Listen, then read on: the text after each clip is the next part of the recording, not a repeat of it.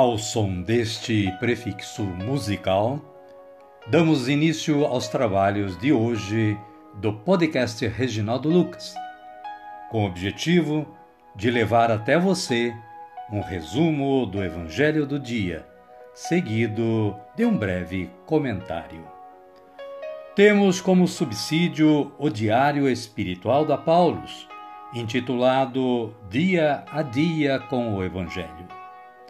Pretendemos, com isso, despertar o interesse dos ouvintes a uma leitura mais aprofundada da Palavra de Deus.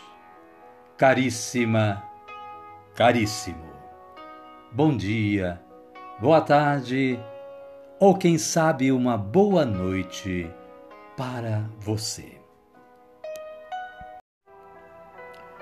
Hoje é 10 de fevereiro de 2023, sexta-feira da quinta semana do Tempo Comum. A Igreja faz memória de Santa Escolástica, Virgem. Quem ama mais, pode mais.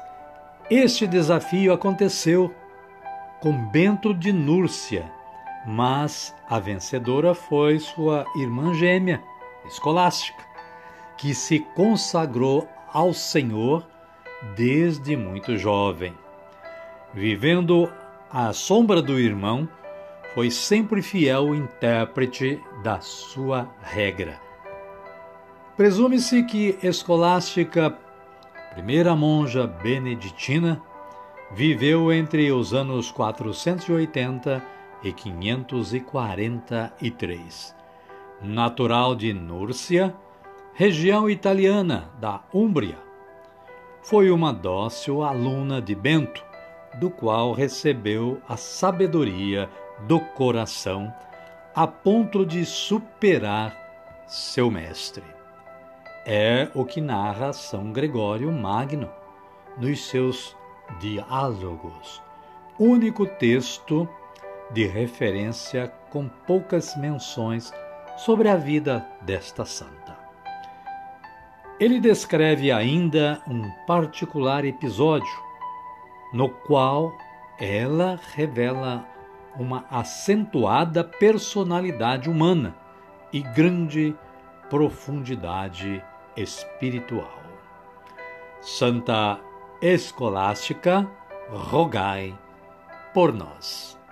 Amada, amado de Deus, esta é apenas uma introdução à história dessa santa você pode acessar o site da Canção Nova e saber mais. A liturgia da palavra desta sexta-feira nos traz estas leituras.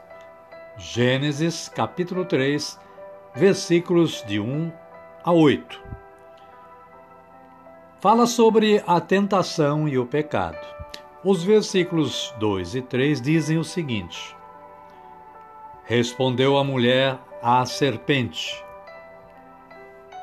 Dos frutos das árvores do jardim podemos comer, mas do fruto da árvore que está no meio do jardim, Deus disse: Dele não deveis comer, e não deveis tocá-lo, senão morrereis.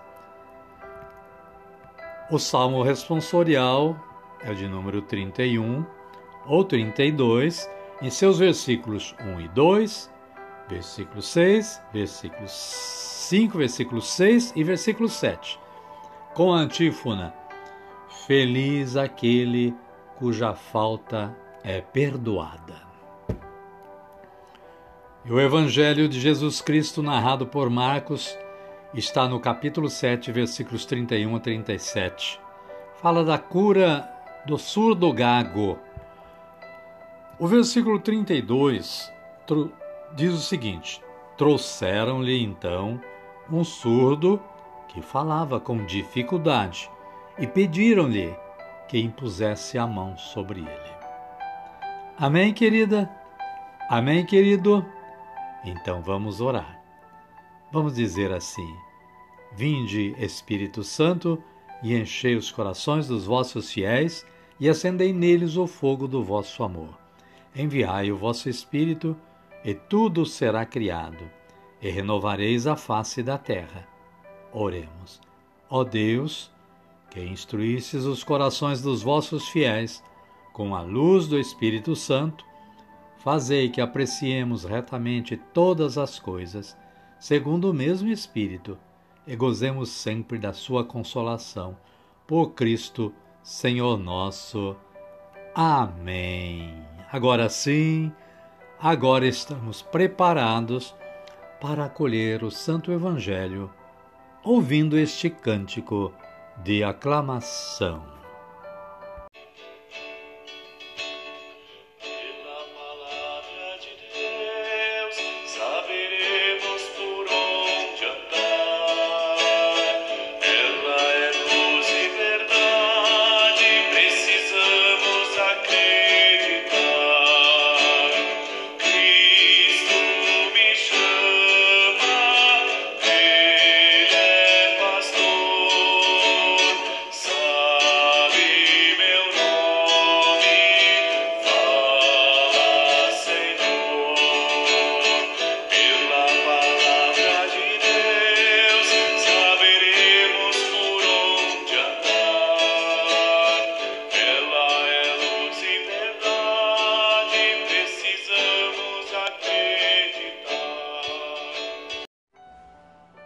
O Senhor esteja conosco, Ele está no meio de nós.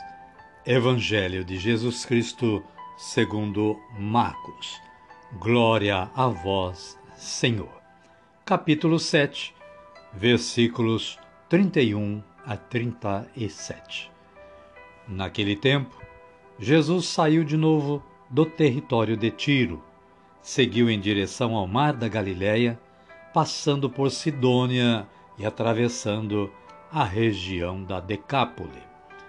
Levaram a Jesus um surdo que falava com dificuldade e pediram que impusesse a mão sobre ele. Jesus o levou para longe da multidão. Quando estavam sozinhos, colocou os dedos nos ouvidos dele. Depois cuspiu e com saliva tocou na língua dele. E levantando os olhos para o céu, gemeu e lhe disse: Efatá, que quer dizer abra-se. No mesmo instante, seus ouvidos foram abertos e sua língua foi solta e ele falava perfeitamente. Palavra da salvação. Glória a vós, Senhor. Amada, amado de Deus, o breve comentário da Paulus diz que Jesus cura um surdo que não fala normalmente. Na tradição profética, a surdez e a cegueira são figuras da resistência à mensagem de Deus. Com o ritual carregado de simbologia, Jesus prepara o enfermo para a cura Toca-lhe os ouvidos com os dedos e a língua com a saliva. Ergue os olhos para o céu, suspira profundamente e ordena ao doente que se abra a cura. Pode-se interpretar o episódio em chave batismal. O pagão torna-se no batismo uma nova criatura, mediante a intervenção de Jesus que lhe abre os ouvidos e lhe solta a língua, para que escute, viva e faça ressoar para os outros a palavra de Deus. Pela palavra criadora, uma referência a Gênesis capítulo 1, Jesus faz resplandecer a glória de Deus. Amém, querida? Amém, querido?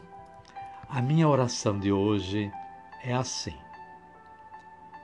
Senhor, que meus ouvidos estejam sempre abertos à ressonância da vossa palavra, para que a minha boca somente fale o que vos agrade, Senhor. Amém. Amada, amado de Deus, convido neste momento a que você me acompanhe na oração do Pai Nosso a oração de agradecimento a tudo o que nós realizamos e temos que realizar ainda nesta vida. Oremos assim, como Jesus nos ensinou, erguendo os nossos braços aos céus. Pai nosso que estais nos céus, santificado seja o vosso nome. Venha a nós o vosso reino, seja feita a vossa vontade, assim na terra como no céu. O pão nosso de cada dia nos dai hoje. Perdoai-nos as nossas ofensas, assim como nós perdoamos a quem nos tem ofendido. E não nos deixeis cair em tentação, mas livrai-nos do mal. Amém. E assim estamos chegando ao final do nosso trabalho de hoje. Agradecemos mais uma vez a Deus pela oportunidade de poder fazer esse trabalho, realizar esse trabalho, e também agradecer a você que diariamente está sintonizando o podcast Reginaldo Lucas e colaborando com a evangelização. Espero que você esteja gostando e compartilhando com seus amigos e contatos. Amanhã estaremos de volta com um novo episódio, um novo evangelho, um novo comentário e esperamos continuar contando com a sua colaboração. Fiquem todos com Deus e até amanhã, se Ele nos permitir.